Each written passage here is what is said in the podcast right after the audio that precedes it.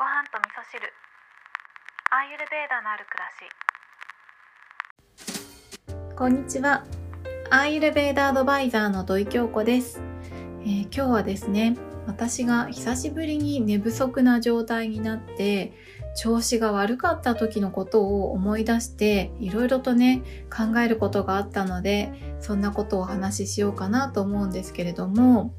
日常の中で、なんか人間関係うまくいかないなとか、なんかダイエットとかね食欲のコントロールうまくいかないなとかよくわからないけど肩こりずっと取れないなとか体のあちこち痛いんだよなとかなんかわかんないけどずっと頭痛があるんだよなとかっていう方いらっしゃいませんかね。で私はですねこれがアーユルベーダを学んでから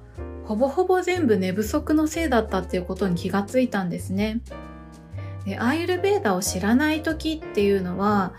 原因が全くわからなくて不調が出てる状態だったのでそれで病院に行ったとしてもいや特に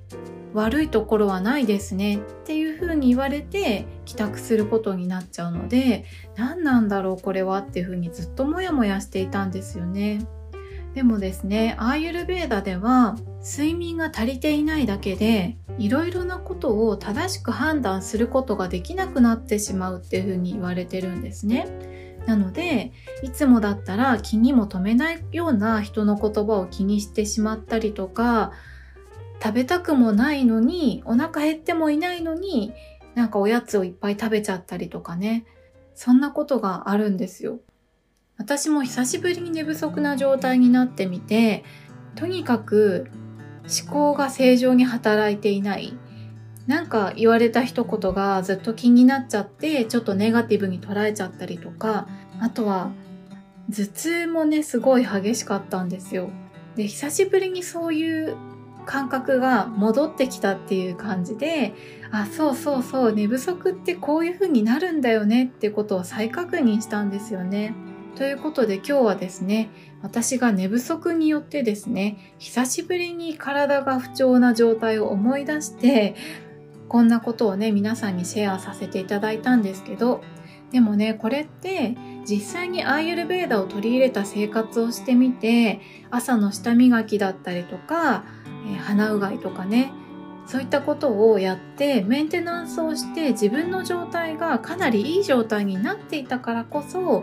悪い状態にまた戻った時に気づくことができたんですよね。以前は悪い状態が当たり前でそれが普通だったのでどうやったらそれが改善するかっていうことも分かんなかったしそれが改善することがあるということも知らなかったんですよね。こんな風に自分のいい状態と悪い状態っていうのを観察しながらね悪い状態になりすぎないようにしていくっていう日常的な養生がすごい大事なんだろうななんていうふうに久しぶりの不調でそんなことを考えさせていただきました。ということで今日は私の不調の状態から